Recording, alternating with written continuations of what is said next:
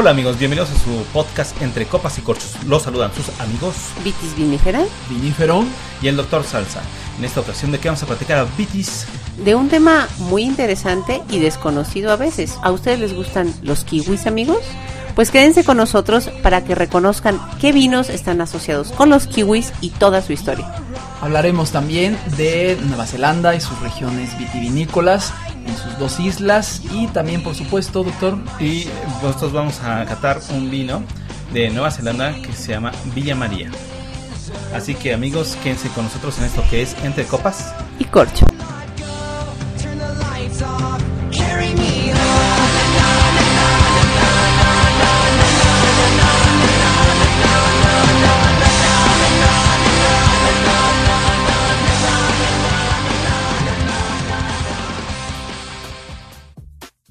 Hola amigos, ¿qué tal? Bienvenidos a su podcast Entre Copas y Corchos. ¿Qué tal amigos? ¿Cómo les va?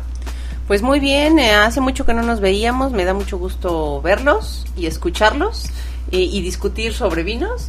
Y ahora, ¿qué tema nos toca? pues el día de hoy tenemos el tema de los vinos de los kiwis, es decir, los vinos de Nueva Zelanda. Y bueno, amiga Vitis Vinífera, presúmenos qué vinos has probado en los últimos días.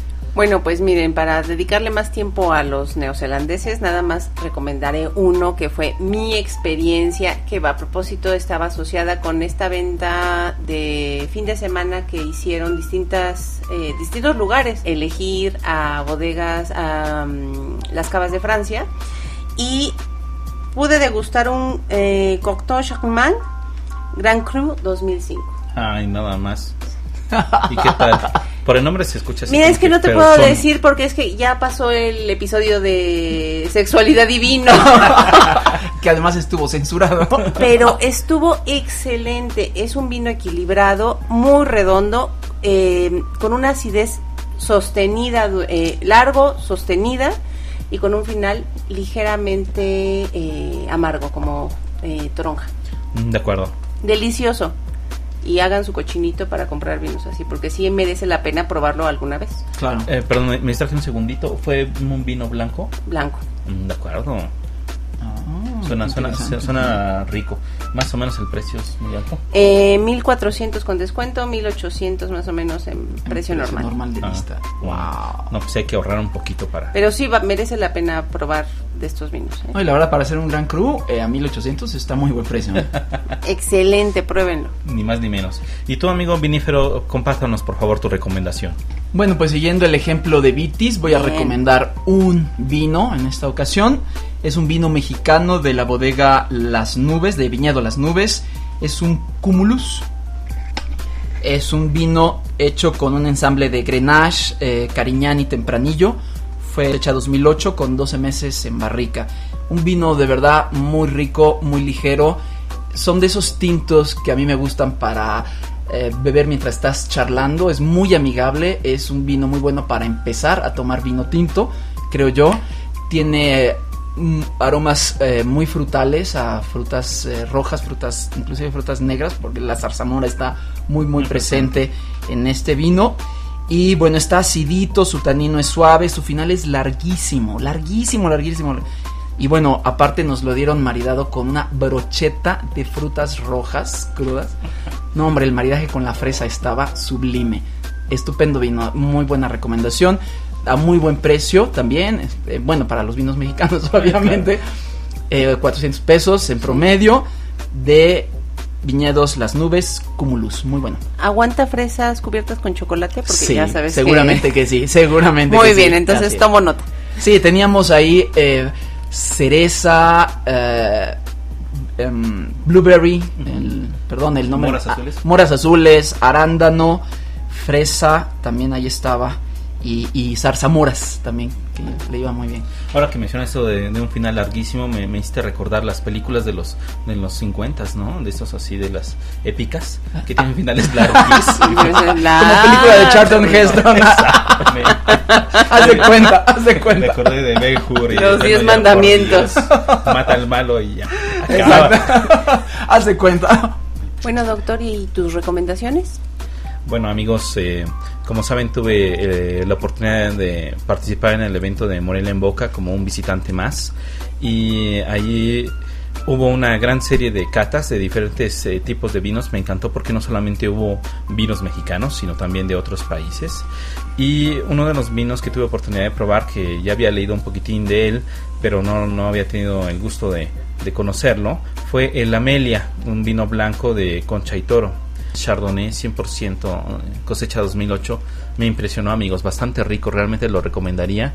Es esos vinos que yo creo que la lección que nos deja debemos aprovechar la oportunidad de probar vinos de diferentes regiones. Eh, es una- un vino amarillo paja pálido con destellos verdosos que en nariz de inmediato se siente la potencia aromática de las frutas cítricas particularmente percibí ralladura de naranja, lima y manzana. Y en segunda nariz, agitando la copa, este, me dieron unas notas riquísimas de, de ate de membrillo y de mantequilla. Wow. O sea, yo creo que sí tuvo un rato en, en barrica, no lo recuerdo, no tengo el dato, pero me encantó ese vino, realmente se lo recomiendo. Es un vino que te da una acidez muy vivaz, que balancea perfecto los sabores de las frutas cítricas que contiene y tiene un final muy largo a manzana verde. Ofrecido. Te pido quédate conmigo en esta curva del camino. Bueno amigos, eh, a partir de este episodio eh, vamos a inaugurar una nueva sección que va a ser de noticias y creo que tenemos algunas interesantes para compartir con ustedes, ¿no amiga Vitis?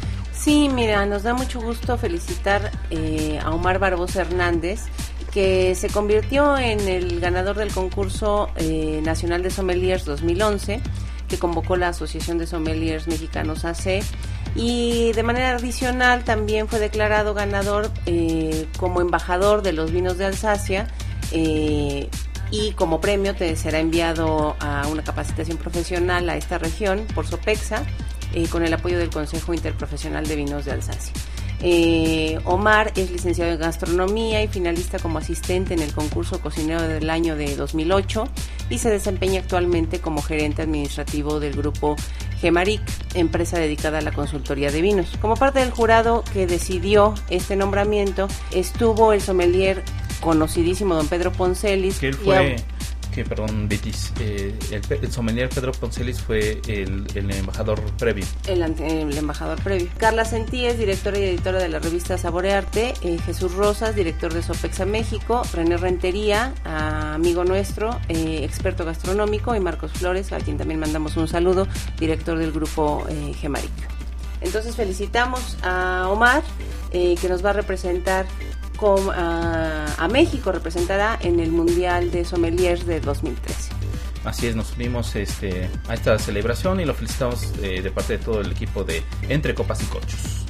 Bueno, Vinífeno, y a ver tú qué noticia nos tienes. Bueno, pues la noticia que ahorita es sensación en el mundo del vino alrededor del mundo y muy particularmente en Francia, que es Vinexpo 2011. Este es el foro de transacciones y presentaciones de vinos y de licores más importantes del mundo que se celebra año con año entre las sedes de Hong Kong y Burdeos. Eh, en Hong Kong los años pares y en Burdeos los años impares. Y en esta ocasión, para este año, están prevista la participación de 2.400, eh, digamos, compañías expositoras, que no solamente son de las vinícolas en sí, sino comercializadoras, exportadoras, importadoras, hoteles, aerolíneas, restaurantes, eh, personas individuales que llegan también a hacer compras eh, grandes que después ellos distribuyen y se espera la presencia de 47 países dentro de este evento. En esta ocasión se le van a dar 95 mil metros cuadrados de exposición. Yo, o sea, ya escapa cuántos estadios azteca va a ser eso en términos de superficie para mi imaginación. Pero de eso, eh, imagínense, solo 4.500 metros cuadrados es de zona de exposición en donde se esperan servir al día 20.000 copas de vino de los diferentes expositores que, que se estén degustando por ahí. Órale, Eh, es una buena cantidad. Es una cantidad inmensa para tener eh, atendiendo ahí a la gente. Este foro es muy interesante porque sirve para dar a conocer los vinos de todo el mundo y para señalar las tendencias actuales en los países productores con tradición y en los países emergentes. Y una cosa interesante de esto, independientemente de la parte comercial que representa ahí in situ en cinco días 20 millones de euros de transacciones comerciales y 80 millones de, euro- de euros de derrama económica, por eso en los diferentes lugares donde, eh, bueno, digamos, de, de los expositores que van a hacer esas transacciones y que como consecuencia de ellas tienen una derrama económico en sus propios países, además De de la zona francesa de Burdeos que se lleva una buena tajada de esta cantidad. Pero lo interesante de esto es notar que eh, países como Francia, que está reduciendo su consumo per cápita de vino, eh, su producción, que recuperó en este año la cabeza de la producción mundial, le deja un excedente que ahora los productores se truenan los dedos por saber dónde van a colocar. Entonces, ¿hacia dónde están Pues que volteando? no nos manden, hacia, hacia Estados Unidos y a China como sus destinos principales para acomodar toda esa producción. Y lo mismo le está pasando a algunos otros países. De hecho, digamos que en este año la presencia de China dentro de este evento es muy, muy esperada. También sirve para hacer algo muy interesante en términos comerciales, que es que le vuelve a subir el precio a los vinos, grandes vinos, en particular los vinos de Burdeos, y mata a los pobres castillitos, los chateaux que compiten en cuarta, eh, quinta Ah, posición de, de los cru y que pues situaciones como esta los van dejando poco a poco fuera del mercado. Claro. Y se la pone más difícil, ¿no? Así es, y, y hay gente que ve esto ya con temor, porque dice, no, pues ya nos van a sacar, porque ya no vamos a poder competir de esta manera, ¿no? O sea, precios, eh, vinos que ya tienen precios señaladamente altos, que con estos eh, eventos les da más impulso, y, y lo comentábamos hace un rato por los primers de este año, que volvió a subir el precio de los grandes vinos, y este evento le vuelve a dar el, eh, un impulso adicional, y bueno, los pequeños chateaux, pues que empiezan a perder ya frente a esto, ¿no? Sí, yo creo que ahí lo que... Bueno, veo dos cosas. Una de ellas es el énfasis a- al comercio exterior que hace Francia para poder colocar sus producciones, ¿no? Sí, que esa es la ventaja ahora para este evento. ¿no? Y el segundo punto que yo veo es eh, que tienen que crear una nueva estrategia para no dejar fuera a estos pequeños productores. O saber qué haces como pequeño productor, ¿no? Pensando, mm, me pongo a pensar que no es comparable, pero también la situación de México frente a estas grandes bodegas que sí tienen una difusión, que no tienen que pelear ni siquiera por posicionar el, el producto mexicano, frente a las pequeñitas que tienen que batallar, que hemos conocido eh, Claro. gente que va con el vino que ellos mismos hacen de ciudad en ciudad promocionándolo. Eh, si aquí ya es difícil, imagínate concursar con, Con, los gran grandes a nivel ¿no? mundial, sí, Sí, ya, no, pues- ya es. Son las grandes ligas del vino ahí di- directamente. ¿no? Sí, la, la ventaja que tienen los productores mexicanos es de que eh, todos los mexicanos los apoyamos y... le- Y los consumimos. los consumimos y le echamos porras. Así es, bueno, claro, los buenos vinos. así es. ¿Y tú, doctor, qué noticia nos tienes? Eh, bueno amigos, tuve la oportunidad de ir a uno de los eventos eh, más completos que me ha tocado vivir aquí en México porque no solamente fue el, el tema del vino, sino también mucho de la gastronomía y no solamente de la gastronomía más sofisticada que es la que se disfruta en los restaurantes, sino también de, de la gastronomía local, de los productores de poblaciones rurales eh, de Michoacán, eh, que fue el evento de, estoy hablando del evento de Morelia en Boca. Me decí- nos decías más bien por Twitter que no te dabas abasto, ¿no? Sí, una, una locura. O sea, realmente estaba muy, muy completo eh, los programas que, que crearon para, para los tres días que duró. Porque había talleres con demostraciones de grandes chefs. Catas de vino, este, en salones eh, bien dispuestos con, con sus mesitas, este, manejo de temperaturas, etcétera. Eh, y eh, conferencias. Entonces como que o ibas a dar una demostración pero te perdías los otros dos o ibas a una Sí. conferencia, entonces sí como locos, ¿no? Y lo más interesante de este evento fue que lograron juntar a pequeños y grandes productores de vino, que como sabes como que luego no es fácil que coincidan en el mismo evento. Entonces ah, igual te encontrabas a Casa Madero, te encontrabas este, a los representantes de La Rioja, eh, con este, todos los de Viticultura Unida, que es esta asociación que agrupa a pequeños productores. Ahí nos encontramos a, a don Alex Pacini, que les manda saludos, por cierto. Vimos fotografías en Twitter a don Alex, le lo saludamos. Y bueno, ¿qué, ¿tú qué crees que sea lo mejor de este evento? Ya has estado en varios eventos. ¿Cuál crees que sea el punto de diferencia que hace que este sea uno de los grandes eventos eh, en México? Ahora sí, como entrevista, qué bueno que esa pregunta, amiga Vitis, porque lo que más me gustó de este evento eh, fue su, su carácter un poco más académico. El que incluyera conferencias y las demostraciones para aquellos que son estudiantes de gastronomía, eso fue lo que me, me gustó más. Hubo una conferencia sobre el vino mexicano de la cual estaremos haciendo un episodio en específico más adelante, muy muy interesante, en el que se platicó un poquito de los retos que hay para la viticultura mexicana. Eh, y también el que hubiese catas eh, Sino mu- mucho más formales. cartas más formales Mejor disposición, mejor luz. disposición, este, en un salón este, apropiadamente dispuesto para ellas y, y hubo catas extraordinarias las que más me gustaron fueron este la de cata de vinos de Ornelaya esta bodega italiana muy famosa con eh, unas calificaciones muy altas de los grandes críticos de vino eh, dirigida por eh, el sommelier don Pedro Poncelis el papá eh, que estuvo extraordinaria estuvo muy muy interesante porque además en el público estaban los enólogos entonces estaban las preguntas, venían también de los enólogos que estaban platicando sobre la influencia de- del clima las condiciones del clima sobre el producto del vino y cómo se reflejaba. Entonces esa parte estuvo muy muy interesante. Ese como diálogo entre enólogos y sommeliers, este, y no- nosotros todo el público nada más atentos escuchando. Nada más mirando. bueno, escuchando y tratando de aprender algo, ¿no? Hubo otras conferencias bastante interesantes como el ¿Qué sigue después del nombramiento de la gastronomía mexicana como patrimonio eh, material de la humanidad? Pues qué retos tiene, que es eh, hacer un trabajo muy fuerte que una vez de que ya se, se tomó como base la comida michoacana para, para este nombramiento, pues debe haber como presupuestos eh, o un programa un poco más eh, como más como una política del gobierno para poder reproducir esos modelos de rescate y de reconocimiento, más que de rescate, de reconocimiento a otras cocinas de otras comunidades, porque también tenemos unas cocinas muy particulares en, en Baja California, por ejemplo, con todos los mariscos, que tiene una propuesta muy particular. Eh, en, este, en Oaxaca, tenemos en, en, eh, Yucatán, eh, digamos en diferentes regiones, en el occidente, en Jalisco, que también tienen aportaciones únicas, un estilo muy particular de comida que también tenemos que como que reconocer y ayudar a que, que el resto del país la conozca, ¿no? Sí, son, no solamente rescatar, sino, como tú dices, ¿no? Informar de que existe, porque hay muchísimos, eh, incluso condimentos básicos eh, eh, que desconocemos que son patrimonio de México para el mundo, ¿no? Totalmente. Y más que se conozca, pues que lo disfrutes, ¿no? Sí, sobre todo y, y además eh, conocer la gastronomía mexicana es también conocer la cultura, sabe valorarla y finalmente eso repercutirá no solamente en la gastronomía sino también en el vino mexicano, ¿no?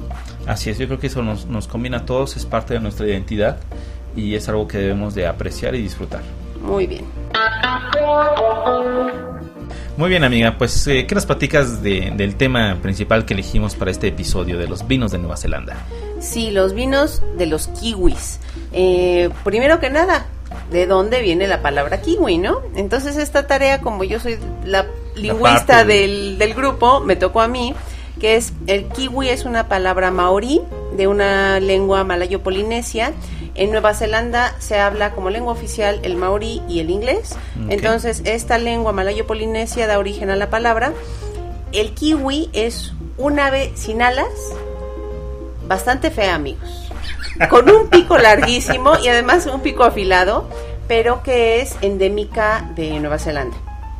Es café y de ahí surge eh, utilizar la palabra kiwi para las frutas que nosotros Ah, eh, ya que los que conocemos, sí. Cafés con medio peluditas, redondas.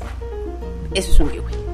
Bueno, entonces, del, no- eh, del nombre eh, que se asigna a la ave pasa a la fruta, pero también como el ave es endémica de Nueva Zelanda, es eh, el símbolo en el escudo de armas de, de Nueva Zelanda, en el escudo de los militares. Entonces, del escudo de los militares pasa a los militares mismos, se les llama kiwis a los mili- militares y finalmente termina siendo el gentilicio para todos los habitantes de Nueva Zelanda. Gentilicio que se ocupa fuera y dentro de Nueva Zelanda, ¿no? Eh, eso ya para saber de qué hablaremos cuando digamos vinos de los kiwis. No es la fruta, aunque sí se puede eh, vinificar de alguna vinificar. forma. Eh, ubicación, Nueva Zelanda, más bien son dos islas, la isla norte y la isla sur. Tiene un clima marítimo fresco con veranos moderados e inviernos muy suaves, entonces eh, eh, las uvas que crezcan, los viñedos de, de Nueva Zelanda son viñedos muy bien tratados por el clima. Hay un declive de la temperatura de norte a sur, precipitaciones abundantes en la parte occidental de, de ambas islas. Lo interesante al hablar de los vinos de Nueva Zelanda es que estamos hablando de una historia muy muy reciente del último de los últimos dos siglos y en específico del último siglo del siglo XX Eh, la vid fue introducida en 1819 en Nueva Zelanda por un misionero anglicano Samuel Marsden eh, que vino desde Australia y plantó en Kerikeri, que es eh, una zona en la isla, en la parte norte de la isla, eh, de la isla norte, los primeros pies de vid. Después, en 1832, llega a Nueva Zelanda James Bosby, eh, quien cuatro años después comienza a plantar los primeros viñedos, elabora eh, también un vino, en el primer vino en, también en la isla norte. El problema es que después, en 1895, llega la filoxera, eh, aunada a la caída del consumo por la ley seca, y entonces la tendencia de abstemia duraría hasta 1800 no- eh, 1989, cuando se autorizó por primera vez que en los supermercados se vendiera alcohol. Eh, durante el siglo XX, además de estos, eh, de estos dos personajes que son fundamentales para la historia de Nueva Zelanda, llegan franceses, alemanes y dálmatas eh, que contribuyeron indirectamente al crecimiento de los viñedos en Nueva Zelanda. Estos eh, inmigrantes llegan a explotar goma, pero finalmente, como no podían prescindir del consumo de vino, pues ¿quién? Eh, Por co- supuesto. comienzan a generar el propio vino. Entonces tendremos vinos que tienen rasgos de vinos alemanes y también finalmente veremos que tienen eh, rasgos de vinos franceses.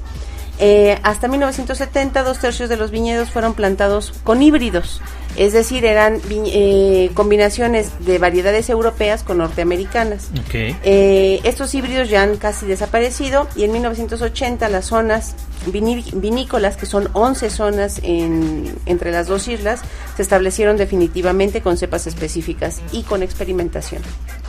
Primero se inició con el intento de hacer vinos semejantes a los vinos alemanes, Claro. y después se dieron cuenta que el clima era más semejante al de Francia e intentaron con variedades eh, francesas. En este caso fue la Sauvignon Blanc y la Chardonnay. La Sauvignon Blanc se da de manera magnífica en Nueva Zelanda. De hecho, es eh, sería eh, la variedad reconocida para el vino neozelandés. Y de cepas tintas tenemos Cabernet Sauvignon, que es casi ya desplazada por eh, la Merlot y la Pinot Noir.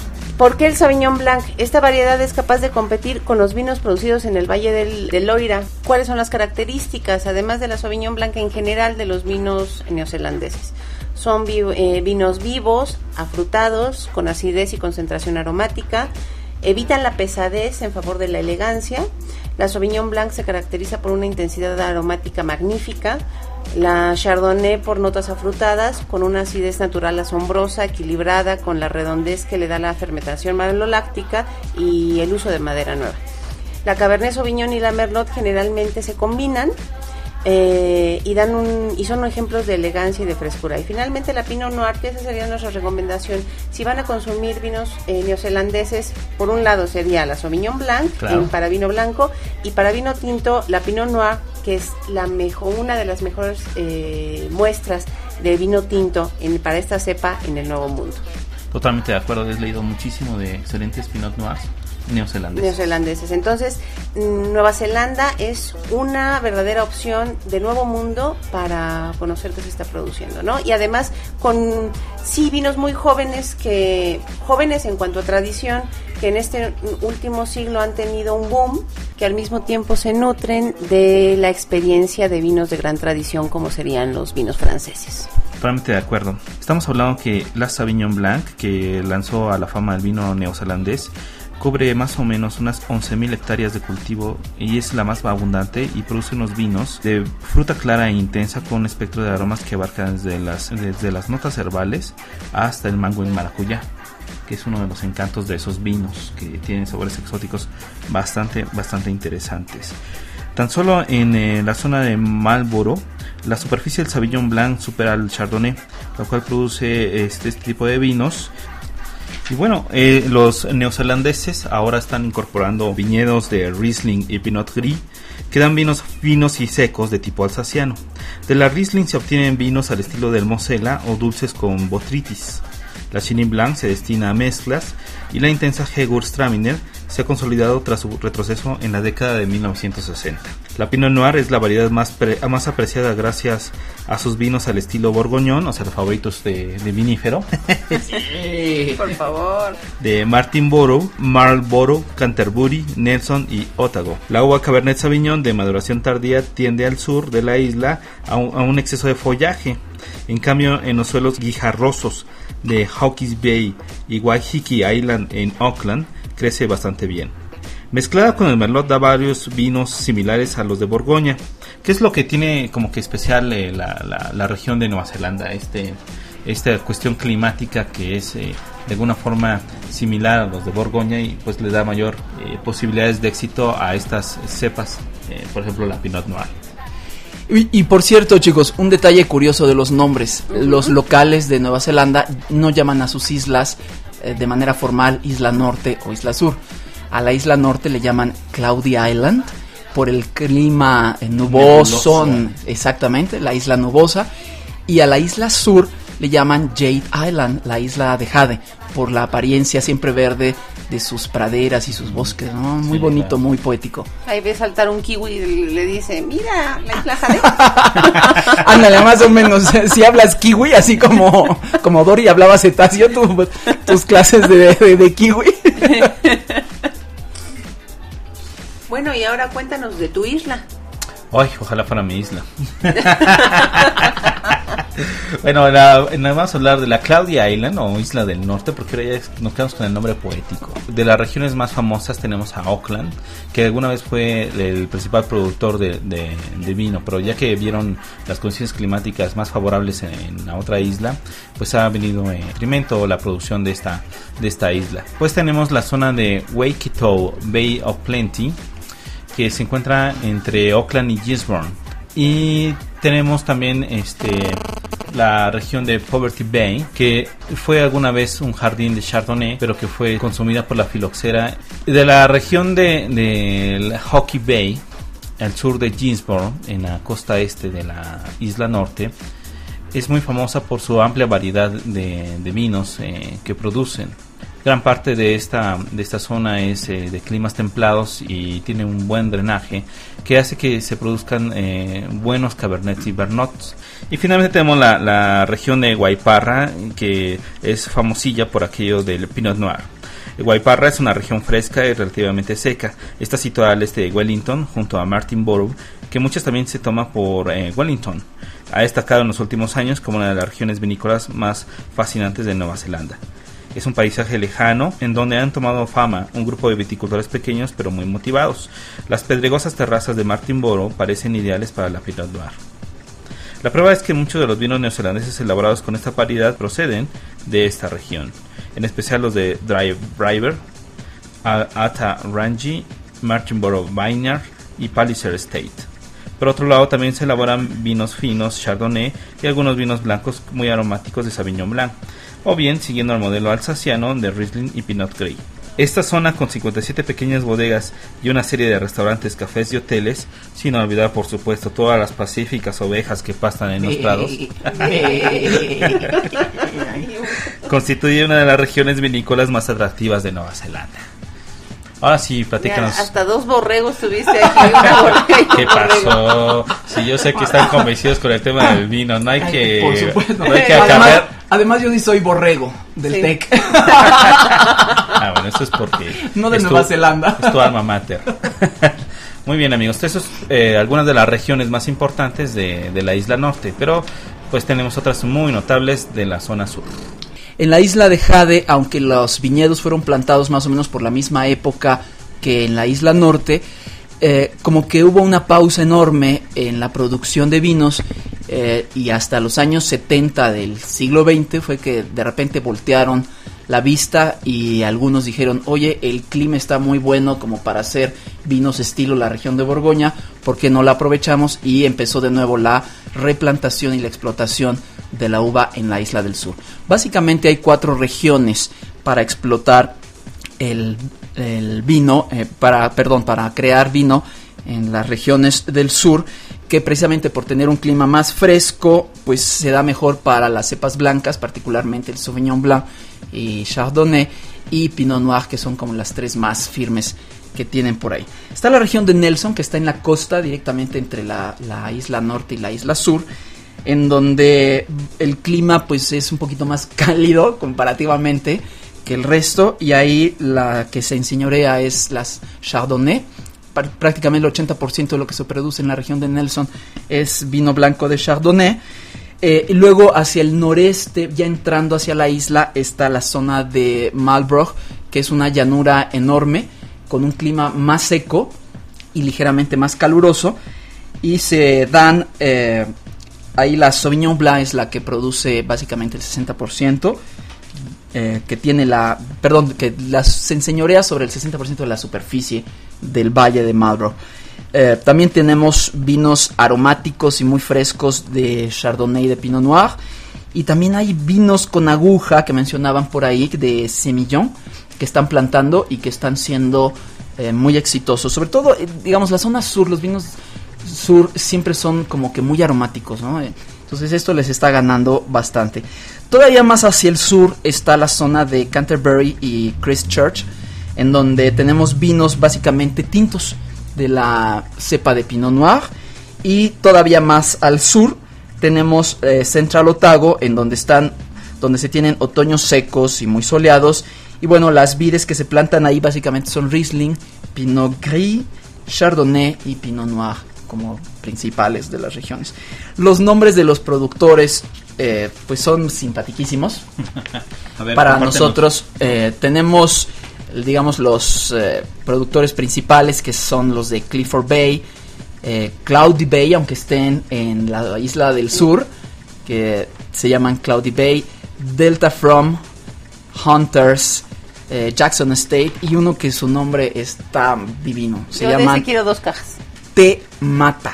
Así es, hay un productor que se llama Te Agua y otro que se llama Te Mata, así como en castellano, T mayúscula E, M mayúscula A, como el chiste del doctor Te Mata. Así los vinos. O sea, ¿a poco no está increíble este? Buenísimo. Ok. Son, eh, bueno, y eh, justo, digamos, hacia la zona noreste de Ottawa está creciendo una nueva zona eh, de desarrollo que también tiene pi- eh, pisos arcillosos, donde están desarrollando cepas diferentes. Merlot, que están tratando de plantar por ahí y que está pegando. Y están haciendo vinos, pues, con un estilo totalmente nuevo, eh, pero usando cepa de Merlot, lo cual promete ahí una, una región nueva en Nueva Zelanda. Una de las partes más importantes de, de platicar de los vinos de Nueva Zelanda es porque nos ofrecen unos vinos extraordinarios, unos vinos blancos generalmente que son los que llegan al menos aquí en México, extraordinarios. Entonces vale la pena que la gente eh, pues les dé una oportunidad, ¿no? Así es. Y sobre todo lo que decíamos al principio, ¿no? Que son vinos que son muy jóvenes en cuanto A en cuanto a tradición, que traen todavía la tradición, una tradición clásica como sería la tradición francesa, pero que al mismo tiempo son vinos eh, con mucha mm, vitalidad en cuanto a aromas, en cuanto a sabores. Sí. Eh, entonces son vinos altamente recomendables para el público mexicano, para un público que empiece probar vinos eh, neozelandeses. Oye, Doc, ¿y qué tenemos ahora para fondo musical? Este episodio nos va a acompañar un grupo que se llama Giancarlo Greco Quartet de Italia con una canción que se llama Didas Feeling. Excelente. Y además es qué tipo de música, Doc? Por favor, dilo fuerte y claro para que escuchemos Un todo. jazz clásico. Eso. Eso.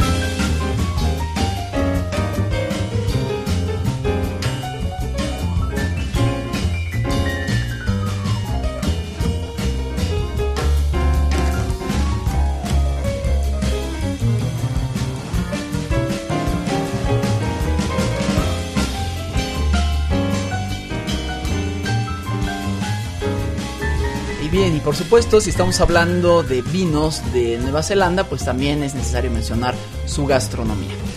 Eh, los neozelandeses son gente que les gusta disfrutar de los alimentos en la paz y la tranquilidad. Es fama que las comidas con los neozelandeses duran horas porque todos se lo toman con calma y dedicación. La cocina de Nueva Zelanda es una cocina mestiza que tiene enormes influencias eh, inglesas, por supuesto, pero que también recibe la influencia cultural de los maoríes, la cultura local, de la Polinesia y también un poco de Tailandia y China. Pues los platillos son algo mezclados, aunque la mayoría de ellos tienen eh, sus sazones basados en la cocina maorí, que tienen muchas frutas y verduras locales y pocas especias, aunque hay sus excepciones, por supuesto, pero en general es lo que podríamos comentar. Eh, la influencia fundamental de la comida neozelandesa está, por supuesto, con los ingleses. El plato clásico de Nueva Zelanda es el plato clásico que te vas a encontrar en las calles de Londres. Fish and chips. Exactamente. Pescado y patatas fritas. Solo que ellos usan una patata dulce de local para este plato y el pescado que usan, por supuesto, también es un pescado local. Pero digamos que es la más, eh, la más clásica, como aquí tacos en cualquier esquina, allá fish and chips en cualquier esquina. Eh, por supuesto, si te pones eh, un poco exquisito para esto, pues lo acompañarás con esos estupendos vinos blancos que tienen en la isla, pero es lo que más te encuentras. Y luego tienen otro plato muy clásico que sí se toma con vino, que se acompaña con vino, que es una barbacoa que se pronuncia, espero yo haberlo eh, decirlo bien, Hung I, que es eh, una barbacoa de hoyo de olla, imagínate, de hoyo, perdón. Hacen una perforación en el piso, ponen piedras que calientan al rojo vivo y después colocan la carne, que puede ser eh, carne de res o de cordero o bien también hay de pescado, lo mezclan con verduras, lo vuelven a tapar con más piedras calientes y lo dejan 6-7 horas. Lo extraen de allí y la carne ya está cocida. También escurre un jugo que lo toman como caldo, o sea, es una barbacoa como en México. Pues, Con- claro que, que Su barbacoa. su barbacoa de Hidalgo, por supuesto. Pero bueno, eh, le ponen kumara, que es una patata dulce. Y aquí ya lo acompañan, si es de cordero, si es de res, lo acompañan con pinot noir, justamente. Y si es de pescado, con chardonnay o sauvignon blanc. Desde luego. Por supuesto. Eh, claro, otro plato clásico de allá es el cordero. Y espero que algunos hayan tenido la oportunidad de comer costillas de cordero de Nueva Zelanda. No necesariamente Nueva Zelanda, aquí en México hay restaurantes que las sirven. Eh, son deliciosas, yo sí he tenido esa oportunidad de comerlas. Eh, muy estilo británico, con salsa de menta.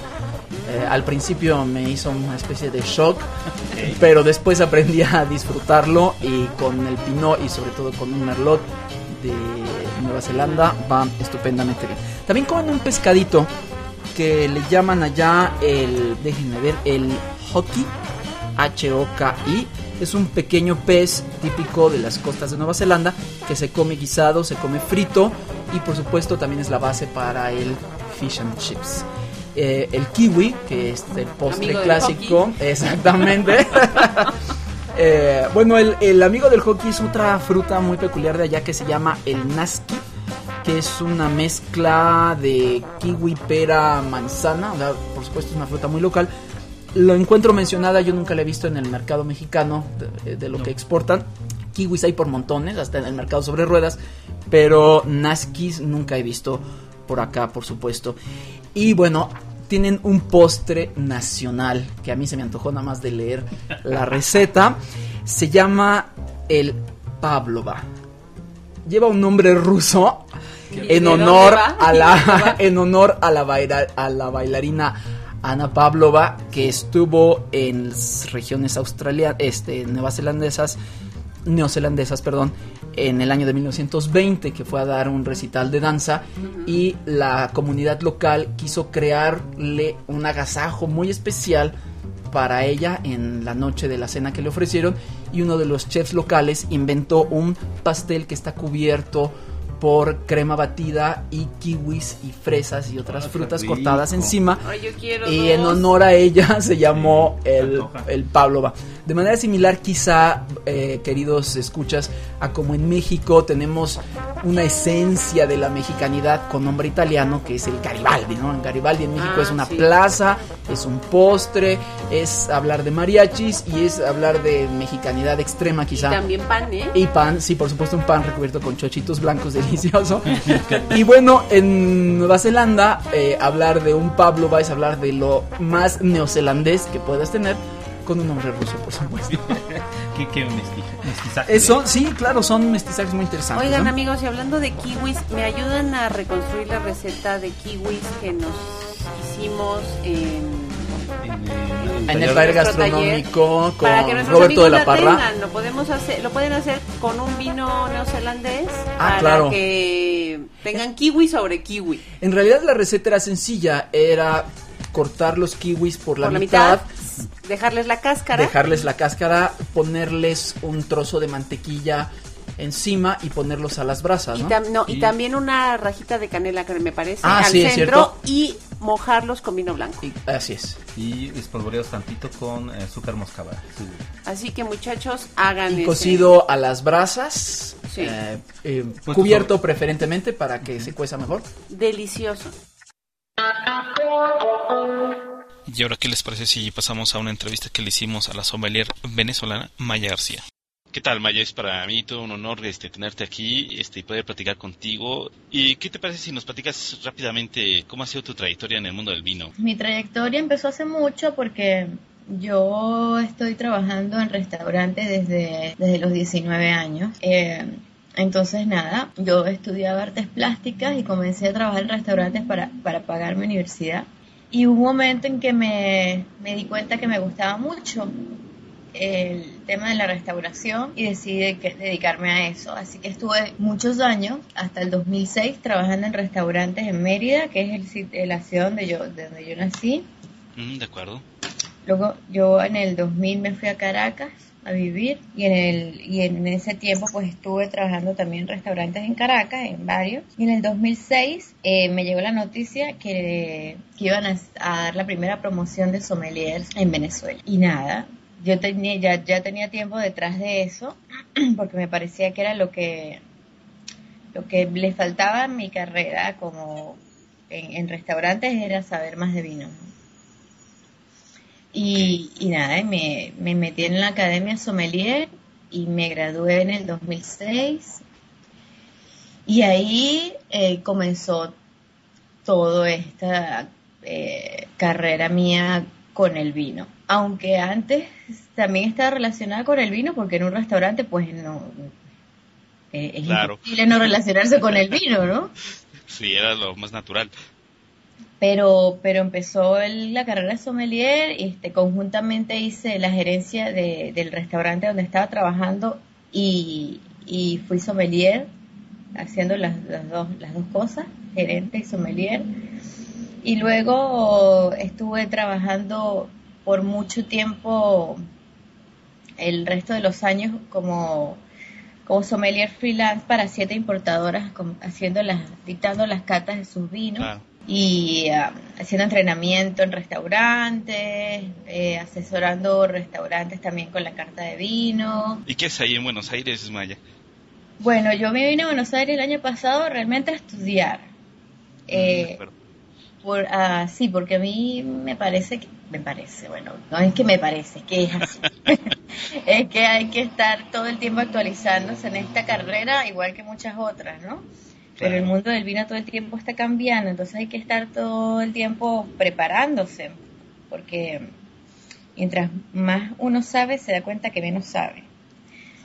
Totalmente cierto, sí. Así es. Hay que reconocerlo. Es muy extenso el tema del vino y ahí y se hacen vino en muchos lugares del mundo. Entonces yo en el, en el 2009 me fui a España a hacer un curso de especialista en cata en la Escuela Española de Cata y el año pasado decidí venirme para acá a hacer un curso de capacitación enológica. Wow, genial. Sí, y bueno, por eso estoy aquí. Eres toda una personalidad en el Twitter. eh, Yo creo que eres de las sommeliers eh, que tiene mayor audiencia y mayor número de followers, eh, por lo menos en Latinoamérica. Sí, bueno, eso ha sido como muy fortuito. La verdad es que no, no ha sido nada planeado porque, bueno, el mundo de las redes sociales es muy nuevo. Es muy nuevo para mí y para todo el mundo, creo, ¿no? Sobre todo lo Sí, del sí. Twitter. Sí, totalmente. Pero ha sido una plataforma muy interesante para este, poder difundir la cultura del vino, ¿no crees? Totalmente. Además que una de las cosas que más me, me llena a mí de satisfacciones antes de que pasara esto del Twitter era dar clases, porque me encanta. Eh, así que, que el Twitter ha sido una vía para, para compartir mis experiencias y mi conocimiento sobre el vino con gente que de, de muchos países y ha sido muy bonito eso. Ha sido muy bonito que la gente lo recuerde, que lo que de repente me escriba alguien que yo dije hace meses algo sobre tal vino en especial y ta- y una persona me escribe que se lo está tomando pues recuerda que yo lo recomendé, imagínate tú. No, eso es, es ser increíble, ¿no? Totalmente. Y ahora con este proyecto de la Wine Trivia, ¿qué tal? ¿Cómo ha sido la experiencia? Pues ha sido muy divertida. La verdad es que yo comencé eso hace casi un año. Eh, yo trabajaba para una importadora de gerente comercial y manejaba la cuenta de Twitter de ellos. Y, y desde mi cuenta en Twitter pensé que, bueno, como estaba en un país en donde no hay industria vitivinícola, como en países como Argentina, por, ejemplo. Eh, hay que difundir mucho el tema de la cultura del vino, porque la gente está empezando en Venezuela. eh, todos estos años ha sido como una fiebre del vino, como ha pasado en, en- todo el mundo, ¿no? Pero, pero en Venezuela ha pasado durante estos últimos seis años y la gente está muy ávida de saber cosas, de saber de vino y, y tenemos, y, y pasa también en México que tenemos, eh, lo bueno es que podemos probar vinos de, to- de todas partes del mundo, porque aquí en Argentina pues se toma vino Claro. argentino y más nada. Desde luego, ya lo creo. Así que bueno, yo decidí eh, hacer un poco una, un juego eh, en Twitter para haciendo preguntas eh, y para que la gente se ganara premios y al principio yo les daba los premios de la importadora en, en la que yo trabajaba, ¿no? Y era una manera de incentivar el consumo de esos vinos. Pero luego que salí de ahí decidí seguir cuando llegué aquí con la Buen Trivia y así ha ido creciendo, creciendo, creciendo sin, sin planearlo. El concurso lo haces para diferentes países. eh, si mal no recuerdo, es eh, Argentina, Venezuela y México hasta el momento, ¿no? Sí, y eh, hoy comenzamos con Chile. Ah, mira, felicidades, excelente. Sí, sí, hoy comenzamos con Chile porque las bodegas Millamán y Terramater se unieron al patrocinio en Chile. Ok. Eh, ¿Qué otras este, compañías te han apoyado en los otros países?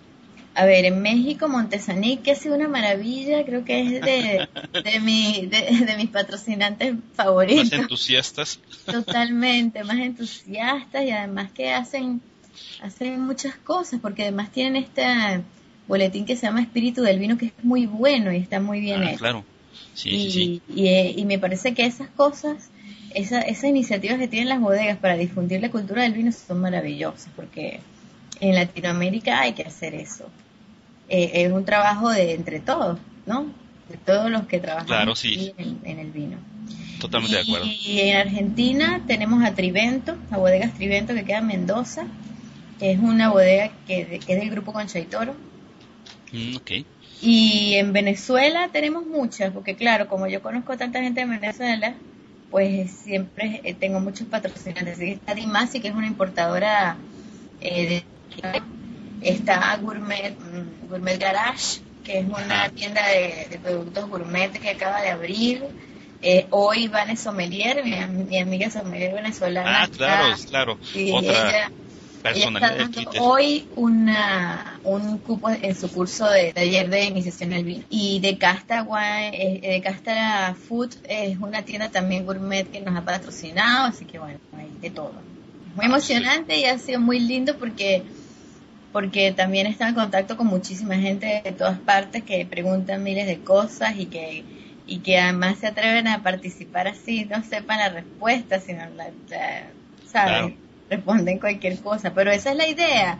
Y, y yo creo que, que lo que lo que a mí me encanta de la Wine Trivia, y creo que, que sería bueno que la gente entendiera eso, es que, es que ha sido una iniciativa para aprender del vino, pero para divertirse también, para divertirse y para aprender al mismo tiempo. Pero, pero sí, es muy competitiva y además que también hay gente que, se, que seguramente tiene muy buena red de internet rápida, porque hay gente Sí, que solamente le hago enviar la pregunta y ya, ¡guau! Esa está la respuesta. Está la respuesta ahí, ¿no? Y por supuesto también, también hay gente que se ve que, que no saben la respuesta, pero son rápidos en buscar en Google.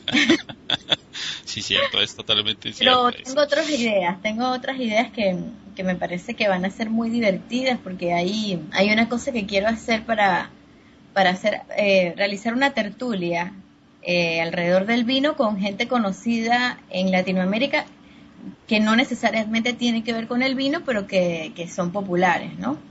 Invitarlo a, a, a que tuitee conmigo, pero que la gente no sepa quién es Ah, y ya. que, la, y que, y que el- en Twitter pues empiecen a preguntar, ¿no?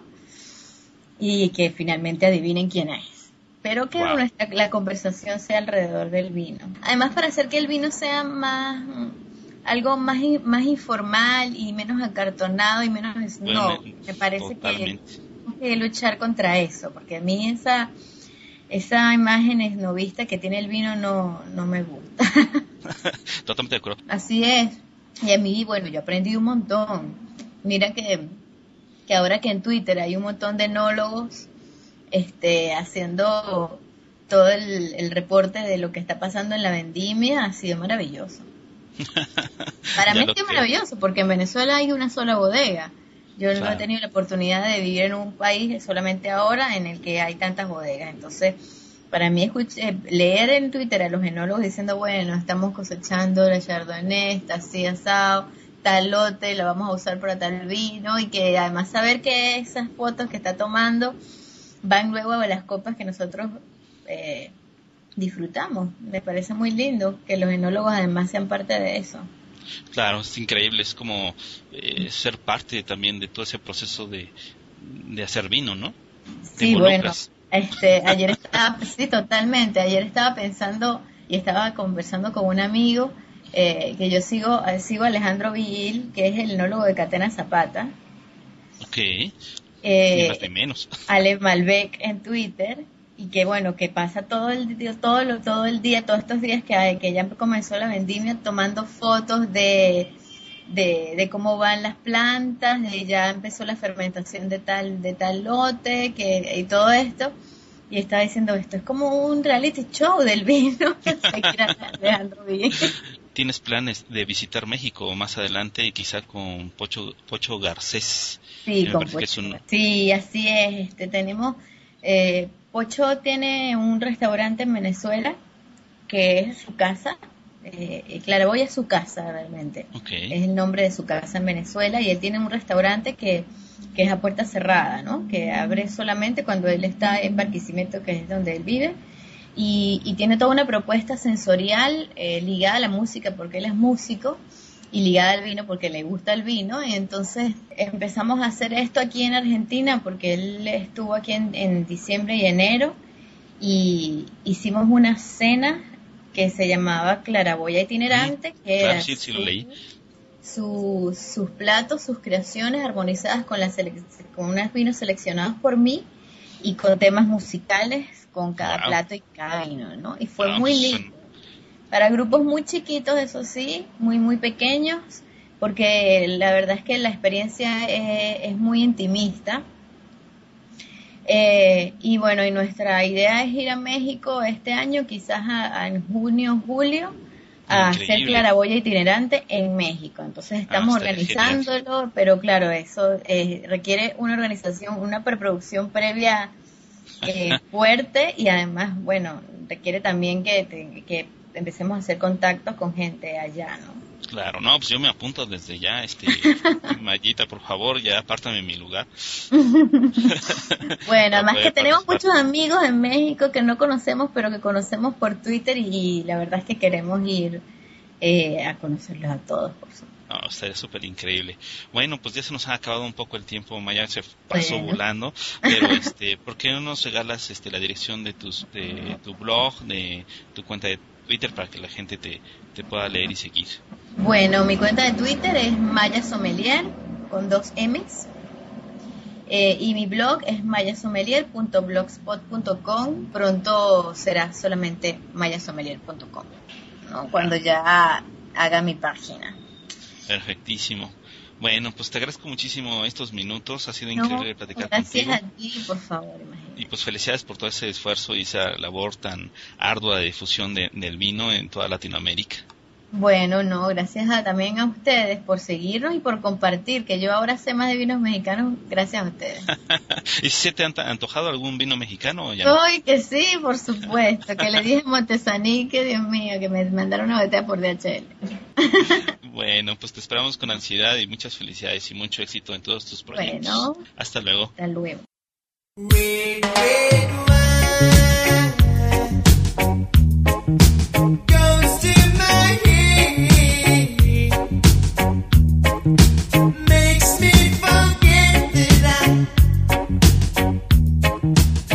Muchas gracias a Maya que nos concedió estos eh, minutos para platicar de su trayectoria y sobre todo sobre ese concepto que tiene de la difusión de la cultura del vino a través de Twitter con su Wine Trivia.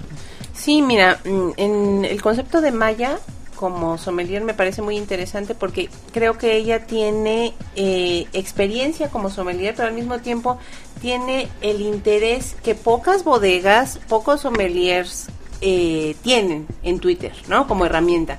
Porque tú tendrás un Twitter siguiendo a determinado sommelier, pero sube información eh, de vez en cuando, no es continua y, y no le da se- tanto seguimiento a sus, a sus followers como Maya.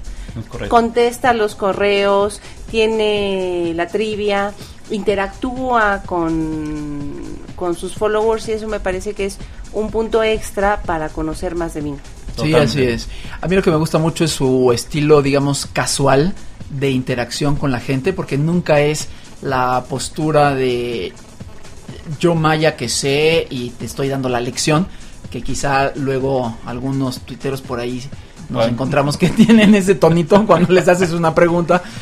Y, y la verdad es que es padre porque si tú le preguntas algo, te manda tres o cuatro tweets de, de respuesta sí. con información adicional y además te remite a páginas, a información suya muchas veces, pero también complementaria de otros sitios, ¿no? Bueno, doctor, para este episodio, ¿qué vino tenemos para la? Eh, para este episodio hemos eh, abierto un vino de Nueva Zelanda que se llama Villa María eh, Sauvignon Blanc de la región de Marlborough, eh, año 2007.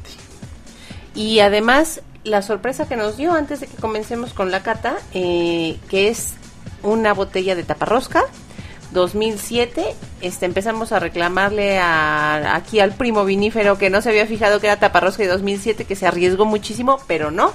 El vino estaba El vino en está buenísimo. en perfectas condiciones para que amigos no piensen que porque sea esta taparrosca eh, no compren eh, añadas anteriores que Claro. pueden estar muy bien cuidadas lo único que no tendrán es un vino evolucionado como lo tendrían en corcho no Sí, bueno, Así aunque es. todavía faltan estudios para, para determinar si, si afecta o no la evolución de un vino. Y que es- todavía falta esa... un vino blanco que duró cuatro años en botella y está excelente Está excelentísimo. Villa María Estate eh, es una empresa que tiene 320 hectáreas eh, que genera vinos de diferentes cepas. Esta finca fue fundada en 1961 por George Fistonic y se ha convertido en una de las más innovadoras de Nueva Zelanda. En vista es un vino que se presenta bastante brillante, de color amarillo dorado con destellos eh, verdosos, eh, está entre dorado y, verdoso, de piernas muy bien definidas, eh, que está así muy lindo en vista. Eh, la primera nariz tiene un toque herbal, lo primero que se percibe es lo herbal. Se rescata las flores de manzanilla, flores frescas.